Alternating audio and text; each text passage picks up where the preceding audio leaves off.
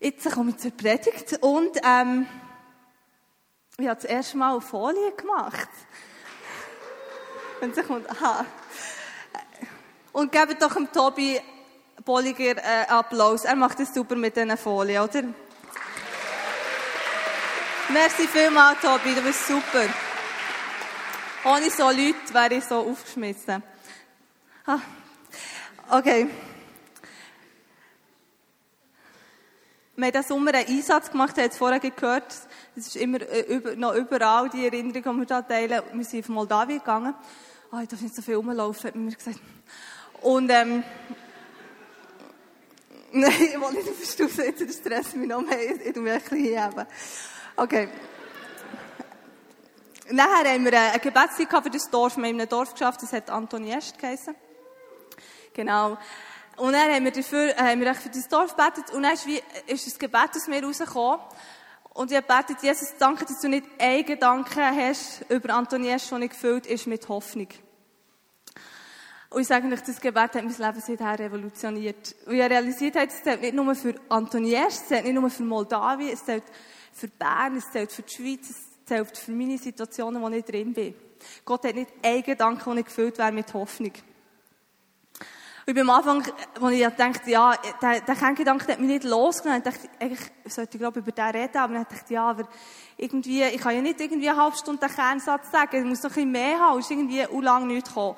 Aber jetzt hat Gott angefangen zu reden und ich bin so begeistert, das Thema nimmt mich immer wie mehr ein, die Hoffnung. Über das möchte ich reden. Moldawien ist das Armenhaus von Europa. Jeder viert ähm, Moldawier schafft im Ausland, einfach weil sie keine Perspektive haben in diesem Land. Sie haben keine Wirtschaft, darum wird etwa 50 Prozent vom Bruttoinlandprodukt wird von diesen Ausland-Moldawier ins Land hineingegeben.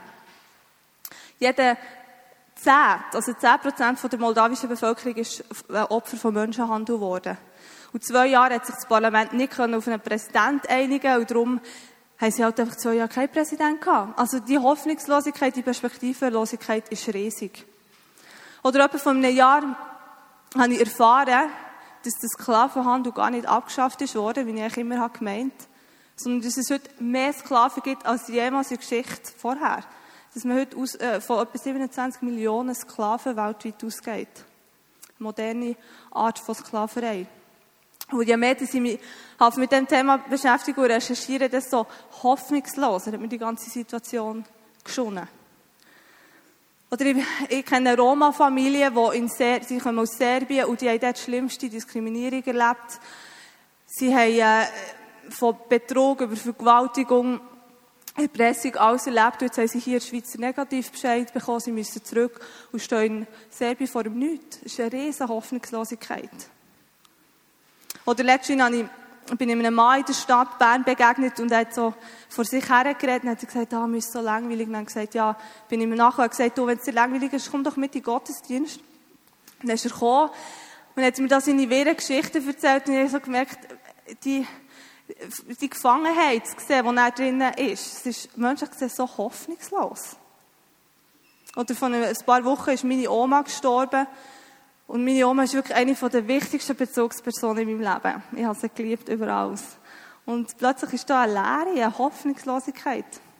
Also manchmal scheint es mir, dass die Hoffnungslosigkeit mir an jedem Ende und Ecke begegnet. Aber Gott ist dran, mein Leben zu revolutionieren, mein Denken zu revolutionieren. Und auf die hoffnungsvolle Reise möchte ich dich heute Abend mitnehmen. Im Jeremia 29, 11 heißt folgendes. Denn ich allein weiß, was ich mit euch vorhabe. Ich, der Herr, werde euch Frieden schenken und euch aus dem Leib befreien. Ich gebe euch wieder Zukunft und Hoffnung. Gott ist der ultimative Hoffnungsbringer. Wenn wir uns erinnern, wie er die Welt geschaffen hat, es ist einfach leer gewesen, nichts, nada. Er hat das Wort gesprochen und Licht ist gekommen, Leben ist gekommen. Also Licht und Leben, das bringt Hoffnung, das bringt Hoffnung in sich. Oder Gott hat seinen einzigen Sohn gesendet für uns, um den Zugang zum Vater wiederherzustellen. Das ist eine hoffnungsvolle Botschaft. Es ist in Gottes Natur, Hoffnung zu bringen. Ich möchte mit euch Römer 8, 24 bis 25 lesen und ich habe extra, und, ah, ja, ich habe hinter auf der Folie extra drei Übersetzungen genommen, weil sie sind nicht ganz verschieden und doch ein bisschen verschieden. Darum habe ich alle drei genommen. In dem Neues Leben Übersetzung heißt, nachdem wir nun gerettet sind, hoffen und warten wir darauf. Denn wenn man etwas schon sieht, muss man nicht mehr darauf hoffen. Und was ist die Hoffnung auf etwas, das man schon sieht? Aber wenn wir auf etwas hoffen, das wir noch nicht sehen, müssen wir mit Geduld und Zuversicht darauf warten. Denn mit dieser Hoffnung sind wir gerettet worden. Aber eine Hoffnung, die man schon erfüllt sieht, ist keine Hoffnung. Denn warum sollte man auf etwas hoffen, was man schon verwirklicht sieht? Wenn wir aber auf etwas hoffen, das wir noch nicht sehen können, warten wir geduldig, bis es sich erfüllt. Und in Gute Nachricht Bibel heißt, wir sind gerettet, aber noch ist alles Hoffnung. Eine Hoffnung, die sich schon sichtbar erfüllt hat, ist keine Hoffnung. Ich kann nicht erhoffen, was ich vor Augen habe. Wenn wir aber auf etwas hoffen, das wir noch nicht sehen können, dann heißt das, dass wir beharrlich danach Ausschau halten. Also Hoffnung kommt dann zum Tragen, wenn ich etwas noch nicht sehe, wenn ich etwas nicht vor Augen habe, wenn etwas noch nicht erfüllt ist oder vielleicht eben noch nicht sichtbar erfüllt. Es wäre zwar erfüllt, aber ich sehe es noch nicht. Also der Paulus schreibt in einem Brief, ich brauche keine Hoffnung, wenn ich zu etwas mir schon Zugang habe, wenn es mir schon erhältlich ist. Also die, die Hoffnung ist per se ein Erwarten von und auf etwas, das ich noch nicht sehe. Und ich glaube, dass Hoffnung hilft uns, die Spannung, das Warten auszuhalten. Das ist eigentlich ein Verbindungsstück, eine Brücke zwischen der Hoffnungslosigkeit, wo ich konfrontiert bin, oft, und dieser Herrlichkeit, wie es im Römer heißt, der, wir haben Hoffnung auf Herrlichkeit, wo, wo zugänglich gemacht wird. Und ich glaube, das Reich, wo, wo immer wie mehr sichtbar wird unter uns, ist die Spannung, oder Mario schon viel darüber geredet, dass jetzt und gleich noch nicht vom Reich Gottes. Und ich glaube, dass die Hoffnung uns hilft, mit dieser Spannung umzugehen. In ein paar Übersetzungen heisst es, dass wir mit Geduld und Zuversicht warten Also es ist nicht einfach irgendein chilliges Warten vom Liegestuhl, sondern es ist ein hoffnungsvolles Warten. Ein Warten gefüllt mit Hoffnung. Und ähm, die Aufforderung, dass wir geduldig warten sollen, weist vielleicht darauf hin, dass es noch länger könnte dauern. Also lohnt es sich, das, das Warten auch wirklich hoffnungsvoll zu gestalten. Aber was heisst denn jetzt Hoffnung zu haben? Ich möchte ein paar Hoffnungskiller und ein paar Hoffnungszünder anschauen. Und die Liste ist natürlich nicht abschließend. Aber ähm, ich bin letztens durch die Stadt gelaufen, ich habe mein Velo aufgespiessen. Und dann schaue ich auf und sehe etwa drei Meter von mir einen Mann am Boden liegen. Er ist so eine, also eine wie sagt man den Arcades, so eine Laube, äh, gelehnt. Und, ähm, er hat so ausgesehen, als wäre er gerade so der gelegen, wenn er eben hergefallen da sind Bierbüchse um ihn herum gelegen. Und hat zwar schon ein bisschen ausgesehen, als würde er schlafen, aber ich habe so gedacht, ja, eigentlich sollte ich doch jetzt fragen, ob irgendwie, ob es helfen könnte. Und ich bin, ich bin echt überfordert gewesen. Wirklich, nur einmal überfordert. Und dann habe ich schnell, Jesus, danke, dass du nicht einen Gedanken hast, der nicht gefüllt wäre mit Hoffnung und einfach gebetet und bin weiter. Aber also wieder beim Herzigen Samariter bin ich mir definitiv nicht vorgekommen. Ich bin wirklich von meiner Überforderung limitiert worden. Und mir ist klar geworden, wie stark in dem Moment die Hoffnungslosigkeit hat über, äh, überhand genommen. Weil Überforderung, die bringt Hoffnungslosigkeit. Also der Fokus auf auf Hoffnungslosigkeit ist ziemlich offensichtlich ein Hoffnungskiller. Ich glaube, wenn ich mich auf, äh, auf Hoffnungslosigkeit fixiere, dann kann das zwei Auswirkungen haben. Die erste ist, das, was mir ist passiert mit dem Mann. Ich fühle mich völlig überfordert. Ich gebe, dem, ich gebe mit dem her und ich sage, ja, ich kann eh nichts machen. Also, ja, ich höre zwar von diesen 27 Millionen Sklaven, aber ich denke, oh, das ist so zu gross, da kann ich eh nichts machen und ich resigniere.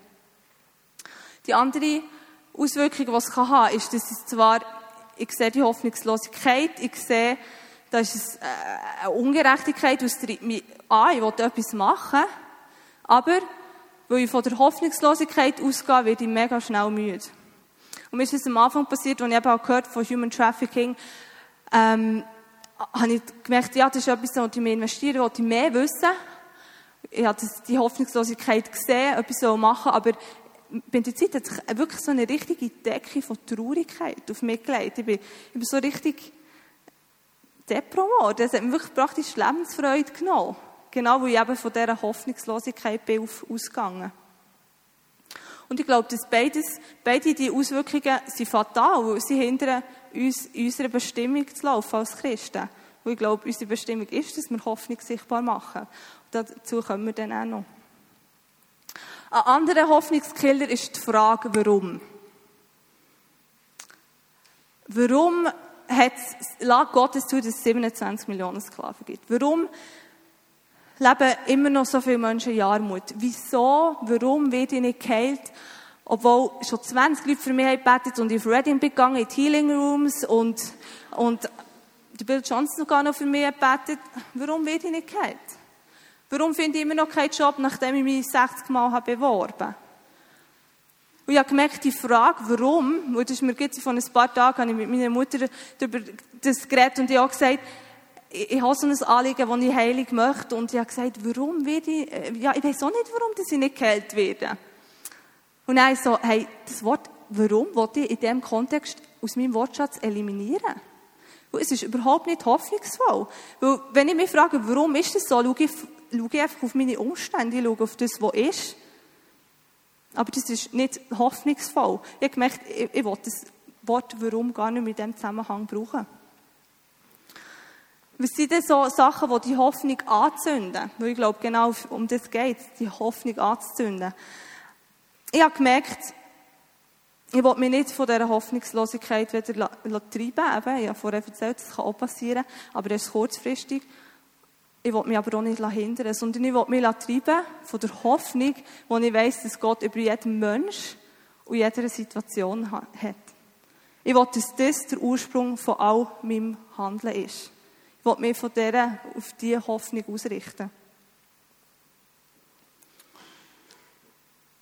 Ich liebe es, wie es in der guten Nachricht die Bibel heisst. Das ist nämlich ein anderer Hoffnungszünder. Wenn wir aber auf etwas hoffen, das wir noch nicht sehen können, dann heißt das, dass wir beharrlich danach Ausschau halten.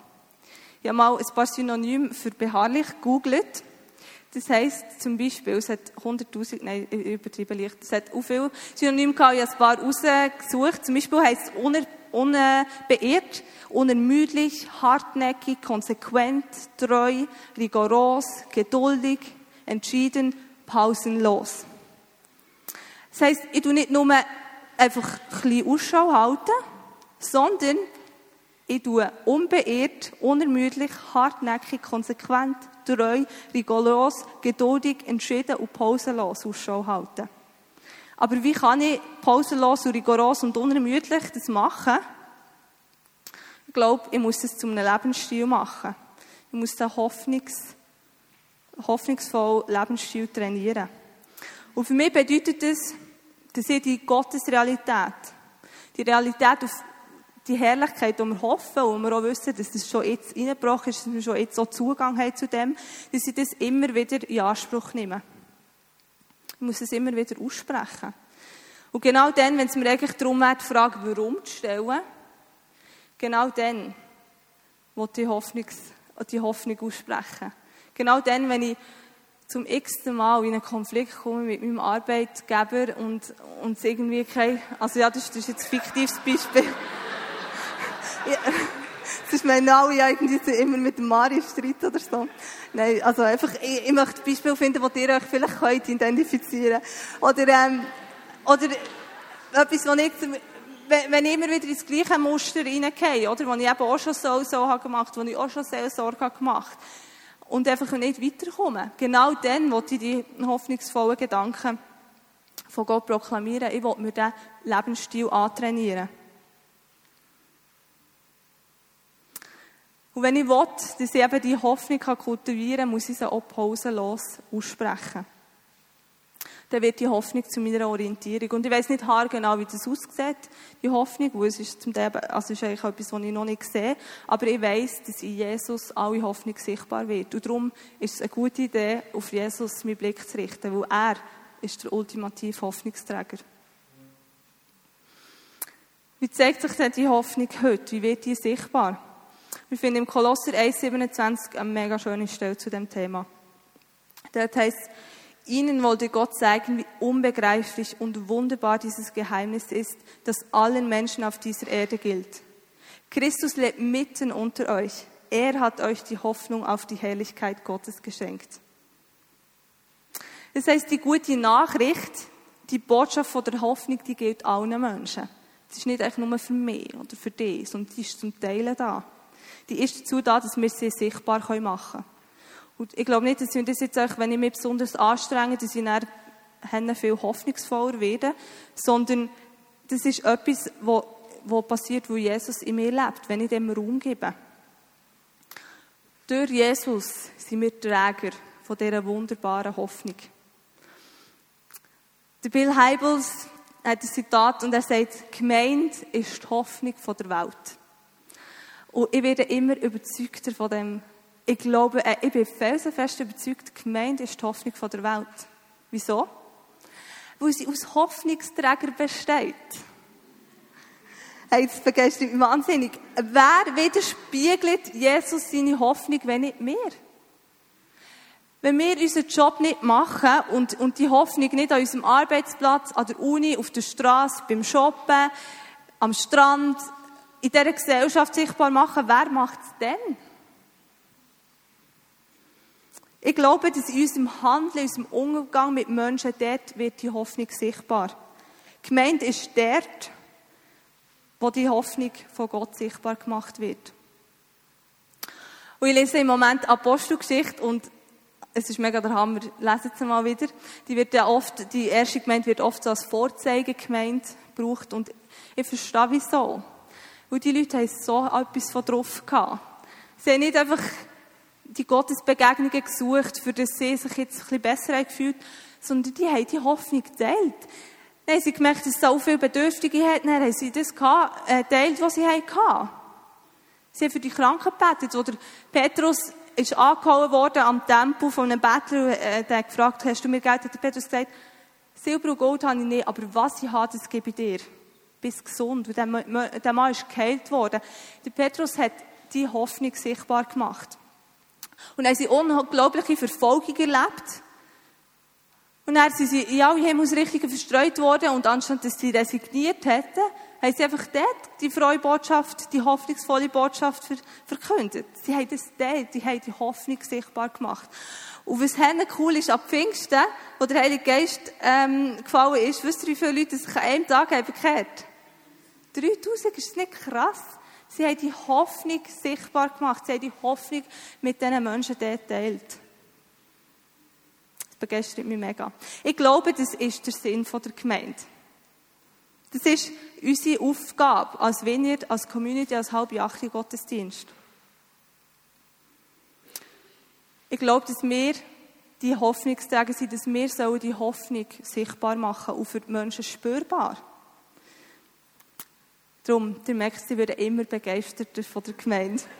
Und ich fange mir an vorzustellen, was würde passieren, wenn wir alle das Potenzial, das wir haben als Hoffnungsträger schamlos anfangen auszuleben.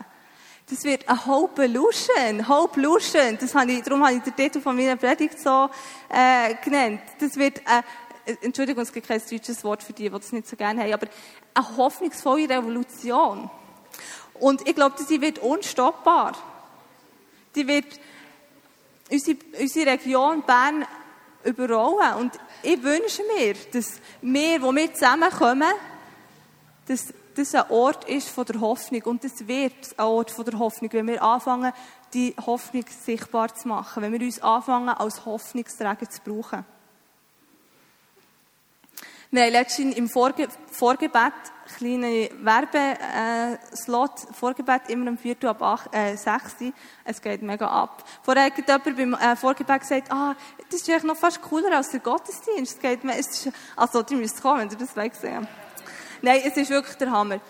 Wir haben vorbereitet zum Gottesdienst und ja, dann hat jemand erzählt von einer Herausforderung, die, sie hat mit einem Kunden und eine andere Person hat erzählt, dass er einen zerbrochenen Menschen getroffen vorher Und haben wir echt das Zeug vor Gott gebracht. Und es hat mich so begeistert, ich dachte, das ist gemeint, dass wir das Zeug zusammen tragen, dass wir zusammen gemeinsam die Hoffnung aussprechen über diese Situation und diesen Menschen.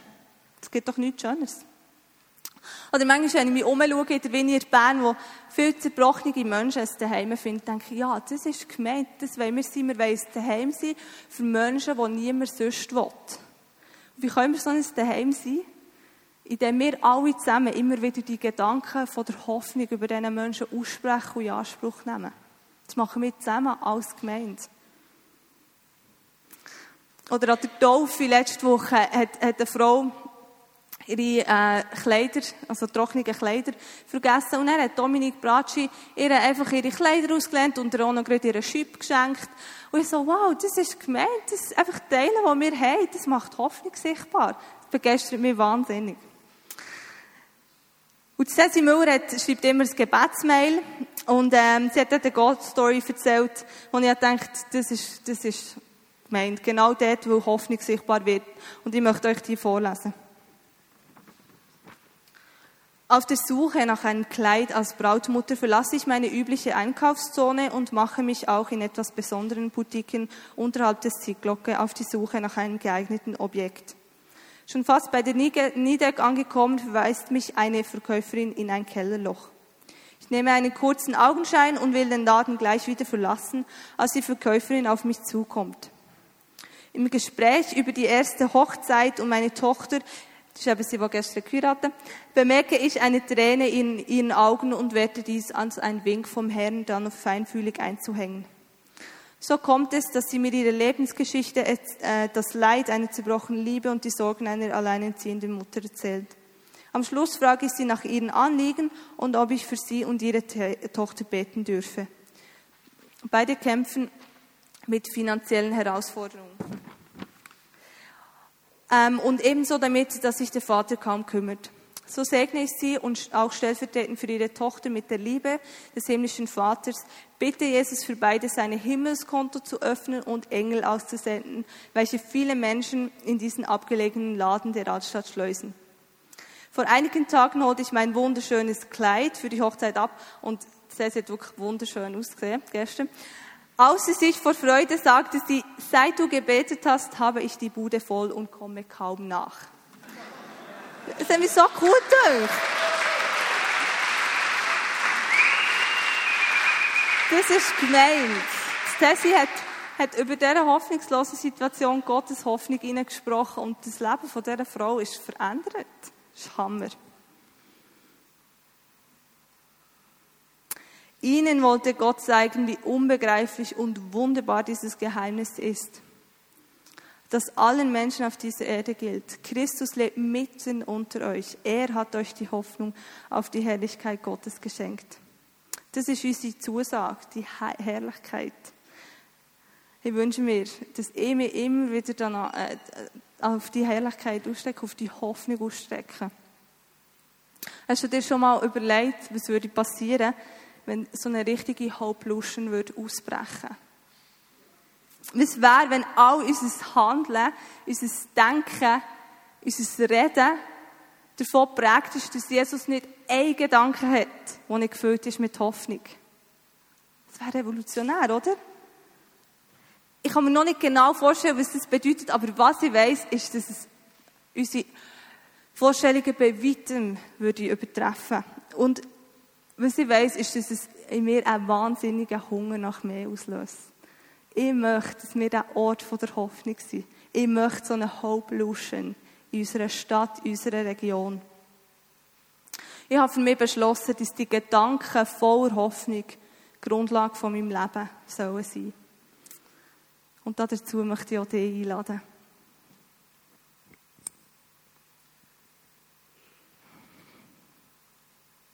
Hast du noch die letzte Folie schon gebracht? Ich habe nämlich noch ein Bild äh, mitgebracht, das so ein bisschen die Hoffnung. Ah, genau. Das äh, zeigt für mich auch, das ist ein Teil von der Hoffnung sichtbar machen. Das ist in Moldawien, wir so zu einem Grossi sind gegangen, go, go ihr helfen und die zwei äh, von unserem Team haben sie nachher noch versorgt, haben ihnen Fläschchen gegeben Und das habe ich einfach nur so als Hoffnungsbild mitgenommen. Hoffnung sichtbar machen. Ich möchte, dass wir heute Abend für drei Sachen beten. Ah, wir sind ja mega gute Zeit. Ähm, und zwar, ähm, wenn du gemerkt hast, es ist etwas, was dich anspricht, du möchtest heute wieder bewusst die Entscheidung treffen, dass du ein Hoffnungsträger sein willst. Dass du willst, die Hoffnung hineinsprechen wo du bist. Dann darfst du dann aufstehen. Das Zweite, wenn du ganz ein spezifisches Gebiet hast, eben so eine hoffnungslose Situation und du damit konfrontiert bist und du möchtest, dass Menschen mit dir beten, dann darfst du dann auf die Seite vorkommen. Und ich bitte dann auch noch Leute führen, die kommen beten. Und das Dritte, vielleicht hast du noch gar nie Ja zu dieser hoffnungsvollen Botschaft gesagt. Vielleicht hast du noch gar nie die Entscheidung getroffen, dass Jesus der Herr von deinem Leben soll sein soll. Dann möchte ich dich herzlich einladen. Weil das ist die beste Entscheidung, die du je treffen kannst. Ich sage dir es. Es lohnt sich. Das Leben mit Jesus ist Abenteuer pur. Es gibt nichts Schöneres. Also herzliche Einladung. Du darfst näher dafür kommen. Wenn du die Entscheidung heute Abend möchtest treffen, ja, ich will, dass Jesus der Herr ist von meinem Leben. Genau, also die drei Sachen. Hoffnung, soll ich aufhören reden? Nein, ähm, du willst ein Hoffnungsträger sein, willst einfach nochmal das neu ähm, deklarieren und ähm, oder du hast eine spezifische Situation oder du willst dein Leben Jesus übergeben. Dafür, dafür lade ich euch jetzt ein, um einfach darauf zu reagieren. Und die, die aufstehen, die, die Leute rundherum beten. Du darfst jetzt aufstehen oder jetzt vorkommen.